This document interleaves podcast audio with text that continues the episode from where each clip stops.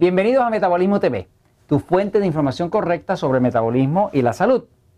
Cereales, la hora de los cereales.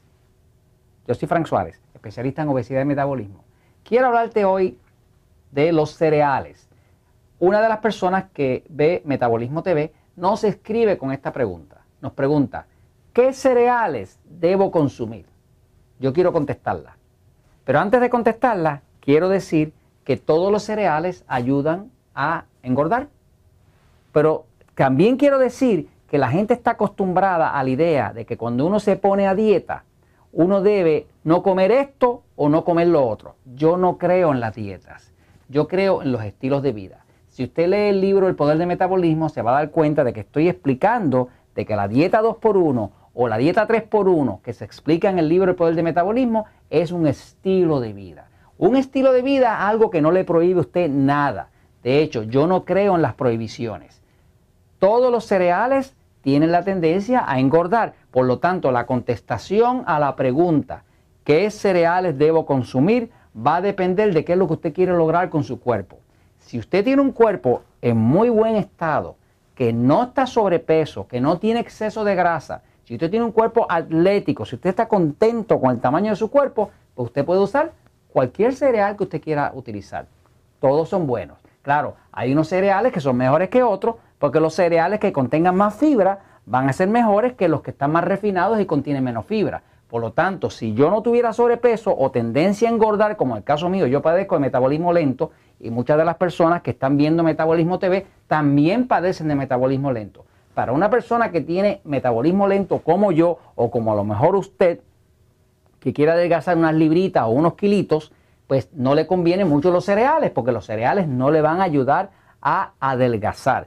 Fíjense, las reses, los cerdos, las gallinas, todos esos animalitos se crían, se hacen crecer con cereales. De ahí usted tiene que poder distinguir que los cereales, como son almidones, se convierten en glucosa, al convertirse en glucosa, obligan al cuerpo a producir insulina y usted va a engordar. O va a tener tendencia a engordar. Claro, si usted es atlético, si usted hace ejercicio, si no tiene sobrepeso y si no es diabético, pues usted puede comer cereales, no tiene ningún problema. Por supuesto, no los puede abusar porque si los abusa, le va a pasar como la res o como el cerdo o como la gallina, va a engordar con los cereales. Pero a la hora de contestar la pregunta, usted puede utilizar cualquier cereal que usted crea. Si tiene fibra, mejor. Ahora, vamos a ver aquellas personas que ven Metabolismo TV muchas veces son personas que quieren adelgazar, que quieren quitarle grasa excesiva a su cuerpo. Para el tema de adelgazar y subir el metabolismo, los cereales no son de gran ayuda. Pero si usted tuviera que utilizar alguno, pues ya sabe que va a utilizar uno que tenga más fibra. Entonces, voy a ver aquí unos ejemplos de distintos cereales que hay disponibles en el mercado. Por ejemplo, fíjese, por aquí tiene, estas son las famosas sucaritas o sucaritas de, de maíz. O sea, que son básicamente, estos muchas veces engañan a la gente porque se los venden con la idea de que con esto pueden adelgazar. Embuste, mentira. Esto no es verdad. Usted no va a poder adelgazar con esto porque esto es puro cereal. El cereal es lo que usan para engordar a las reses. Usted no va a poder adelgazar con esto. Pero la gente a veces se traga ese cuento. Por acá va a haber otro, por ejemplo, la farina, ¿no?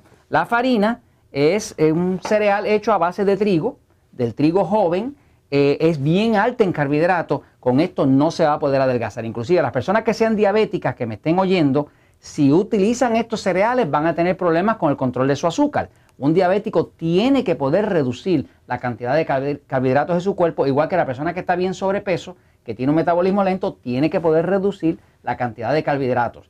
Los carbohidratos que son más fáciles para absorber en el cuerpo son los cereales. Nada se absorbe con más facilidad que los cereales. Los cereales como tal son almidón. Almidón por definición en el diccionario, la palabra almidón quiere decir azúcar simple. Búsquenlo en el diccionario en su casa. Mi papá le decía al diccionario el mataburro, decía, búscame el mataburro. Mi papá que en paz descanse. Pero la verdad es que si usted busca en el diccionario la palabra cereal, va a ver que cereal está definido como un almidón. Y si busca la palabra almidón, va a ver que está definido como azúcar simple. Quiere decir que cuando usted come un cereal, usted en efecto está comiendo azúcar simple. Si no tiene sobrepeso, que Dios le bendiga, que le vaya bien, no tiene problema. Pero para nosotros los que tenemos tendencia al sobrepeso o metabolismo lento, los cereales no son muy recomendables. Vuelvo y le digo, si usted puede asumirlo porque no está gordito, que, que se lo bendigan, pero de otra forma no le va a ayudar. Ahora, fíjense, por aquí tiene la avena. La avena se nos ha vendido a todos nosotros como un alimento muy saludable. Hay toda una industria detrás de esto. Yo no tengo nada en contra de la avena, pero sí tengo algo en contra de las mentiras. Si una persona todos los días lo único que desayuna es avena, la avena es un almidón. El almidón le va a subir la glucosa y la glucosa le va a obligar a engordar. Le han vendido la idea a las personas de que la avena les reduce el colesterol. Eso es verdad, pero solamente es verdad si usted lo compara contra un desayuno desastroso. Por ejemplo, la dieta típica americana es que el americano acostumbra a desayunar unos pancakes, unas waffles, eh, una dona, eh, un sándwich con pan, una torta con pan.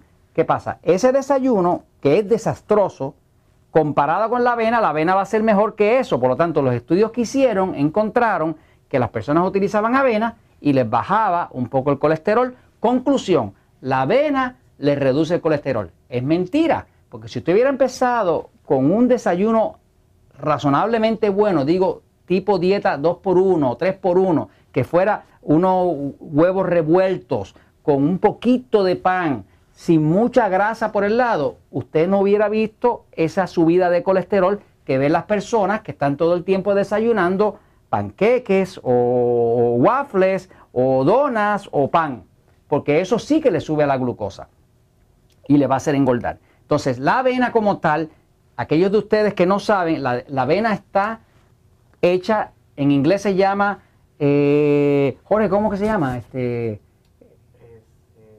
Oatmeal. Ah, eso es, gracias. Oatmeal. La avena en inglés se llama oatmeal. Oatmeal quiere decir cebada. Ok, les voy a poner un acertijo, aquellos de ustedes que son inteligentes. ¿De dónde sale que a ese grano con el que hacen la avena le llamen cebada? ¿Están contando los segundos? Ya sabe, la cebada se llama cebada porque ceba, porque engorda. Quiere decir que la avena está hecha de cebada, que es oatmeal. Si está hecho de cebada, se llama cebada porque se utilizaba para cebar los animales. O sea, que la avena, yo no tengo nada en contra de ella, pero si usted quiere adelgazar, no le conviene todos los días estar desayunando con cebada. Porque la cebada le va a hacer lo que dice la palabra, le va a cebar, le va a engordar.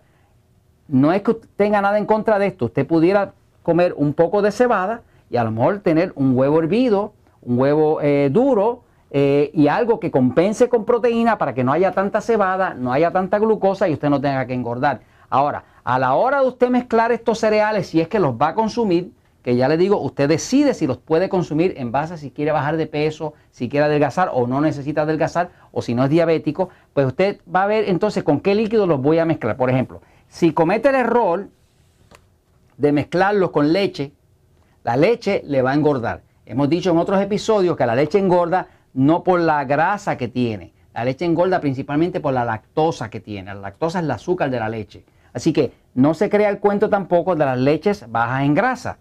Si usted quiere comer un poco de cereal y quiere comerlo de forma saludable, mire, yo descubrí algo, se los voy a dar como sugerencia si es que se consigue en su país, porque hay países donde esto no se consigue. Por ejemplo, acá en Puerto Rico, en Estados Unidos, se consigue este producto que es una leche de almendra. En efecto, no es leche, es como un agua de almendras.